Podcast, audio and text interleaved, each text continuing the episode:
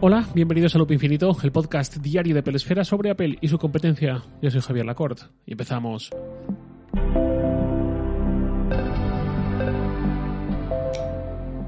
A nadie creo que se le escapa a estas alturas lo mucho que ha subido el coste de la vida en España en particular, pero también en muchos otros países. Esto quizás a gente de países como Argentina, pues pueden pensar estos españoles son unos aficionados porque eh, en Argentina llevan mucho tiempo soportando una inflación mucho más elevada y con gente argentina con la que he hablado en los últimos años siempre me decían mm, algo al final como al final es casi imposible planificar a largo plazo, vives al mes a mes, ¿no? Pero bueno, sin obviar eso, en España y en otros países veníamos de una época larga con intereses negativos, con una inflación muy muy baja y eh, en el Wall Street Journal salió un artículo publicado hace unos días que al final es un poco el tipo de artículo que te traduce datos económicos a consecuencias mundanas, esperables seguramente, pero no por ello dejan de ser un poco chocante cuando lo lees, cuando lo tienes delante, cuando ya no es una suposición futura, sino un hecho.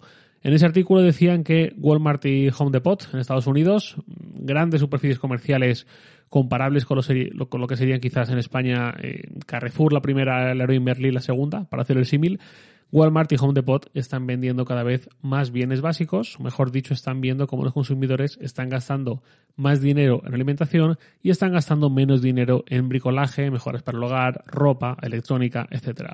En un contexto de inflación, de reducción del poder adquisitivo, es lógico, es esperable que el consumidor tenga que priorizar y si su sueldo no ha crecido o ha crecido por debajo de la inflación, pues toca volver a presupuestar, toca eh, pensar que lo habitual no es eh, dejar de comer, sino más bien reducir o posponer gastos menos esenciales.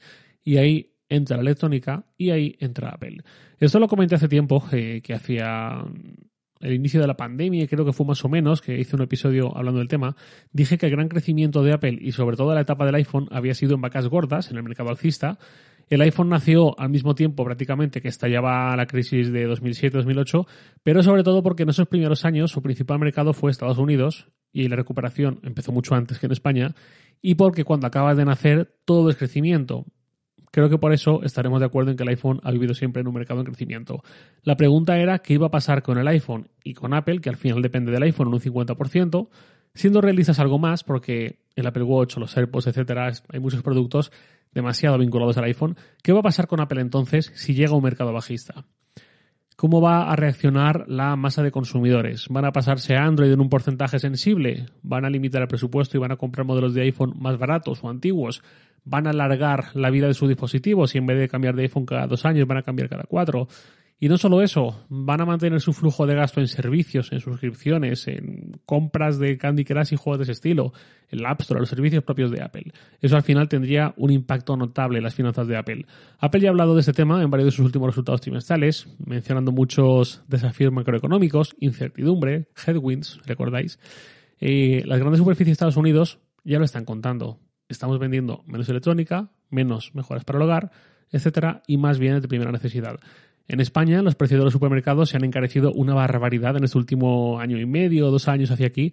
Y de hecho, Antonio Saban, Ansamor en Twitter, publicó hace poquito un artículo en Genbeta en el que rescató dos tickets de la compra de 2019 y 2020 y simuló la misma compra a fecha de hoy, a principios del 23, y al final hizo cálculos y vio que la subida final del ticket era de entre el 25 y el 45%, creo, muy, muy por encima de la inflación y eran compras de alimentos bastante básicos en general, compras normales, típicas de familias y tal. Es normal que quien no tiene mucho margen o lo tiene pero no quiere renunciar a una tasa de ahorro fija tenga que priorizar. ¿Qué podemos esperar? Bueno, yo no soy adivino, tampoco sé de macroeconomía como para poder decirlo, y ni siquiera los economistas pueden decirlo muy a menudo porque es muy complicado. Dicho eso, si vienen unos años un poco complicados financieramente en cuanto a inflación, en cuanto al euro, que se ha recuperado en parte estos últimos meses, pero tengo mis dudas de que vaya a volver a cambios de hace un tiempo, ¿qué podemos esperar de Apple? Yo diría que en primer lugar no va a aflojar porque sí, y menos con productos con una demanda bastante inelástica, sobre todo en la medida en que consiguen mantener el interés con cada actualización anual.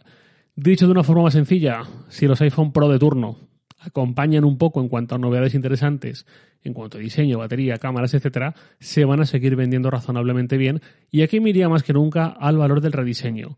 Es decir, a indicadores visuales en el propio cuerpo del iPhone que muestren a los demás, al mundo, que tenemos el último, inconfundiblemente, no el penúltimo, sino el último iPhone. Ya sea con una cuarta lente en algún momento, ya sea con volver a cambiar el lenguaje de diseño o ya sea con el invento que a Apple se le ocurra. A mí me va a costar mucho bajarme de la burra de que pocos argumentos de venta son tan poderosos para Apple como un nuevo diseño. Por lo que he dicho muchas veces, un iPhone es un indicador de estatus. Os puede parecer una chorrada, yo créeme que no lo uso con ese fin. Eh, os podéis sentir identificados, pero una parte de los compradores de iPhone lo compran, en parte al menos por eso, para que su gente, sus amigos, sus compañeros, posibles ligues, los del paddle o los que van a hacer sus fotos eh, frente al espejo en Instagram y la gente que las va a ver, sepan que este tío o esta tía tiene poderío porque se ha comprado el iPhone que acaba de salir, poderío, buen gusto, como lo queréis llamar. Insisto, no digo que me parezca bien ni mal, ni que a vosotros tenga que parecer bien o mal, solo digo que esto existe y esto ayuda un montón a Apple con sus ventas. Tampoco digo que sea el gran motor de ventas del iPhone, pero creo que se me entiende. Así que si hay un contexto de ventas un poco en entredicho, tan poderoso puede ser trabajar en un chip que gestiona la batería de forma más eficiente como hacer el iPhone visualmente reconocible a primera vista como el nuevo iPhone, el de este año. Para empezar, esperaría eso, un poco más de eh, diferenciación en diseño respecto al anterior y menos cosas como el 6S, como el 10S, que eran prácticamente clavados a los antecesores. ¿Qué más esperaría? Contación de precios, aunque eso ya se está dando. En Estados Unidos los iPhone cuestan lo mismo que costaban, pero seguramente por una cuestión de divisas, en Europa los estamos pagando más caros que antes. No es normal que llevemos cinco años de precios estáticos en los iPhone en Estados Unidos, ¿no? que solamente ya han subido donde no se pagan en dólares, pues a partir de ahora a ver qué pasa, porque hay gente eh, más acomodada, en buena situación financiera, que va a seguir comprando el iPhone Pro de turno y si le sacan el Ultra, comprará el Ultra. El tema es toda esa gente dispuesta a comprar un iPhone, pero no tan dispuesta a que sea Pro necesariamente porque se sube mucho de precio, se le va de presupuesto. Y gente que igual en un momento dado piensa, bueno, lo mismo con un 13, voy servido. ¿Qué van a hacer con esa gente? ¿Qué les va a ofrecer Apple a ellos? Pues ahí entra otra posible consecuencia futura que ya se venía trabajando, lo sabemos por filtraciones y al final obedece una tendencia de mercado muy anterior a la inflación, pero que en un contexto como este quizás acelere sus plazos. Es el hardware por suscripción. Apple pasó de vender canciones que serían tuyas indefinidamente, o al menos hasta que Apple cerrase como empresa, seguramente, pasó de eso a vender suscripciones mensuales para la barra libre de música, por indicación de Spotify y su gran éxito. Es posible que empiece a orientar el iPhone de una forma similar, al menos como alternativa, y nos acostumbremos a que, cuota mediante, tengamos un iPhone que no es nuestro nuestro, sino que tenemos mientras paguemos y cuando dejamos de pagar tenemos que dejar de usarlo.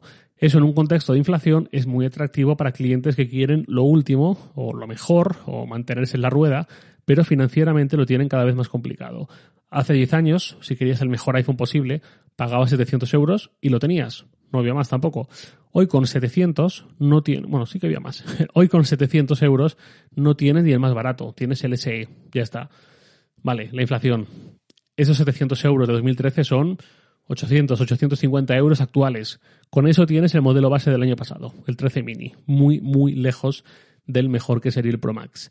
Cada vez es más complicado y em, dejar de ver precios absolutos para ver cuotas, que casi siempre salen mucho peor a largo plazo, pero facilitan a corto plazo, seguramente será una puerta para muchos clientes que quieren seguir teniendo un iPhone lo más reciente posible. Las empresas tienen que saber adaptarse a muchas cosas, al momento social, cultural, no hay nada más que mirar por la ventana y ver mucho de eso a las empresas de hoy en día, y también al económico. Y Apple no va a ser una excepción y pondría la mano en el fuego porque algunas de sus próximas acciones, no necesariamente del mes que viene o del siguiente, sino de este año, del siguiente o el otro, eh, sí que van a cambiar en su forma de orientar, vender y poner precio a sus productos. Voy cerrando el episodio con la pregunta de un oyente que es Miguel del Álamo. Miguel me escribió un correo diciendo, Hola Javier, ¿qué tal? Pregunta para el podcast referente a la compra de iPhones que creo que es interesante para ver el punto de vista de un usuario, digamos, avanzado en el ecosistema Apple. Si tú fueras un consumidor más que Apple no le cede el iPhone, ¿cómo sería tu estrategia de compra y renovación? Más en detalle, y aquí me hace tres preguntas que voy a responder ahora. Un saludo, muchas gracias. Vale, las tres preguntas de Miguel son, en primer lugar, ¿qué modelo elegirías, Pro o no Pro? Vale, justo hice un episodio hace muy poquito eh, sobre Pro Max, con lo cual a priori te diría Pro Max, eh, por todo lo que comenté el otro día. No obstante, mi diseño favorito, sin duda, es el del iPhone no Pro, en este caso el iPhone 14 de este año, pero por batería, mm, pues si no fuese un Pro Max tendría que ser un Plus. No tengo una respuesta muy definitiva porque tampoco quiero decir Pro Max y que si este año me tengo que comprar un iPhone para hacer que os he engañado porque no me compro ese. Tampoco os quiero decir 14 eh, a secas y si se da esa situación, comprarme un Pro Max o un Ultra en algún momento o lo que sea.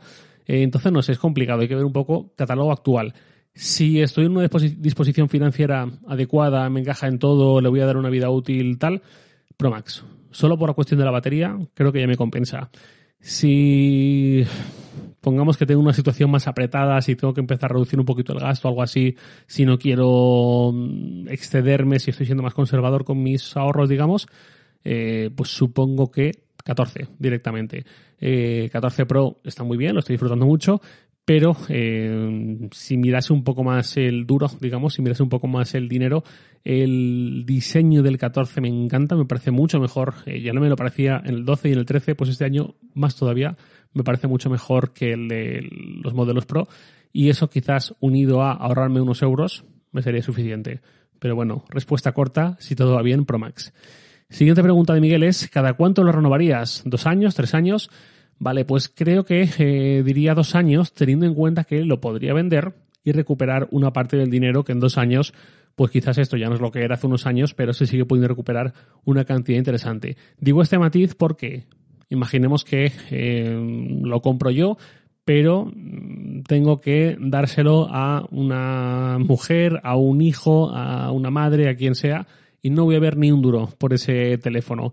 Ahí quizás esperaría un tercer año. No lo sé, habría que ver situación concreta, pero pudiendo revenderlo seguramente dos años. Y la última pregunta es, ¿cómo lo pagarías? ¿Al contado todo, eh, el precio de una vez o a plazos? Pues aquí, eh, esto también lo he comentado alguna vez, eh, soy alérgico a la financiación, soy alérgico al pago a plazos. si no pudiese pagarlo al contado, lo mismo no lo compraba. Eh, y si me quedase sin él, pues lo mismo compraba uno lo más barato posible, un modelo relativamente ya antiguo eh, para que me salga por el menos dinero posible y así evitar los plazos. Eh, no puedo con los plazos. Eh, no es que nunca haya comprado a plazos. Eh, cuando era más joven y todavía no había construido una base de ahorros y, vivía en Madrid y todo era más complicado en ese sentido, sí que tuve que recurrir a financiaciones, pero mientras pueda no recurrir a ninguna más que no sea la hipoteca, obviamente. Y, y, vamos, en general aconsejaría bastante intentar evitar plazos que los cargue el diablo y cuantos más peor. Y creo que no me dejó nada. Ahora sí, nada más por hoy. Lo de siempre, os lo en Twitter, arroba jlacort, y también podéis enviarme un mail a lacort.sataka.com. Loop Infinito es un podcast diario de Pelesfera, publicado de lunes a viernes a las 7 de la mañana, hora española peninsular, presentado por un servidor Javier Lacort y todo por Santi Araujo. Un abrazo. Hasta mañana.